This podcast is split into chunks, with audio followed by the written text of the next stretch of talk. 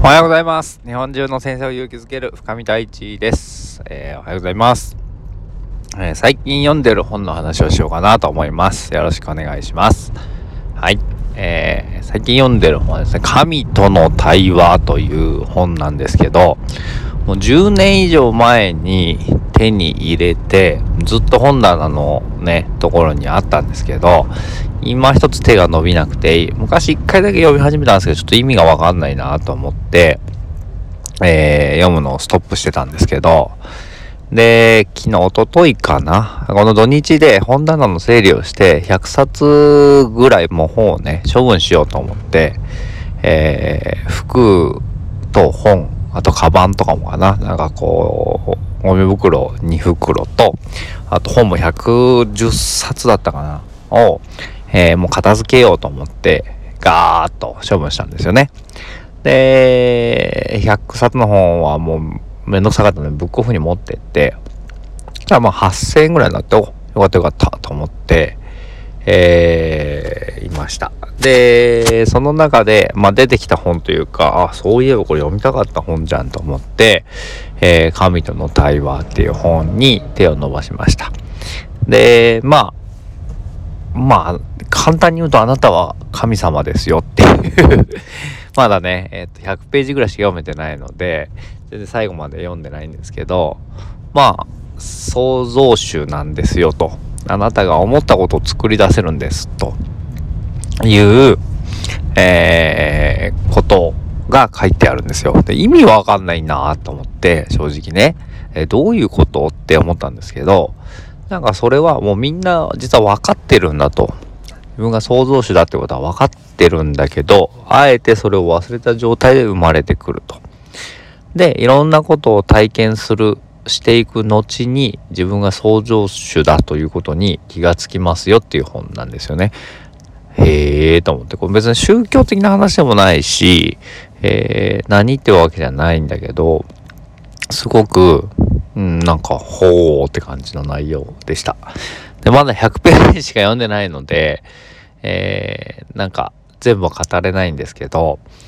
なんかその本が、こう、いろんな本棚の整理をしてきた、整理をしたおかげで出てきたってことにもきっと何か意味があるんだろうなと思うし、そしてその本を多分10年間読まなかったことにも意味があるんだろうなとかそして今また再びそれを読み始めるってことにもなんかきっとこうねあると思いながら読んでいるわけなんですけど結構面白くて、まあ、結分かりにくいところもあるんですよ、正直。あの、英語で書かれた本を多分翻訳しているので、なんか表現として、んって思うようなことところもあるんですけど、でもそこを何かこう、何て言うのかな。えー、自分の中で噛み砕いてというか、チェンジをして、えー、とか、何回も読み直してみて、読み進めていくと、はあ、なるほどねって思うことも結構あるんですよね。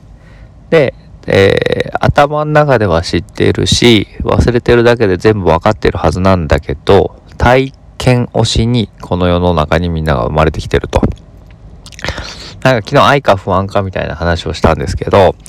えー、愛を知るためには、その反対である不安っていうものがわからないと、愛っていうものがわからないと。わかりますか？例えば背が低い高いっていうのも自分一人だけこの世の中にいたとしたら背が低い高いってわかんないじゃないですか。だって一つしかないんだから。だけどあえて目の前に背の低い人をこう出現させることによってあ自分って背が高いんだって思えるとかその反対もそうですよね自分が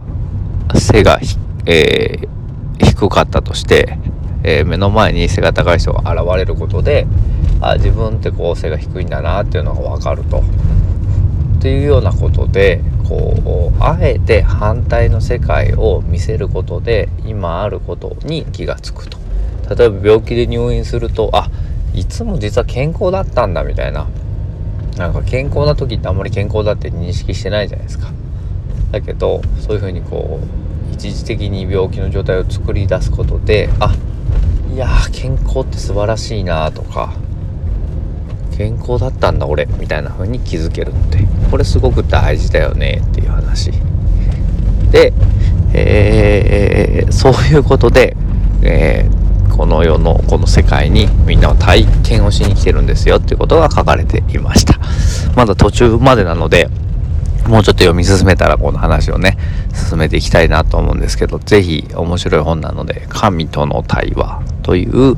本です。ぜひ読んでほしいなと思っております。ということで、はい、ということでございます。See you next time. バイバイ。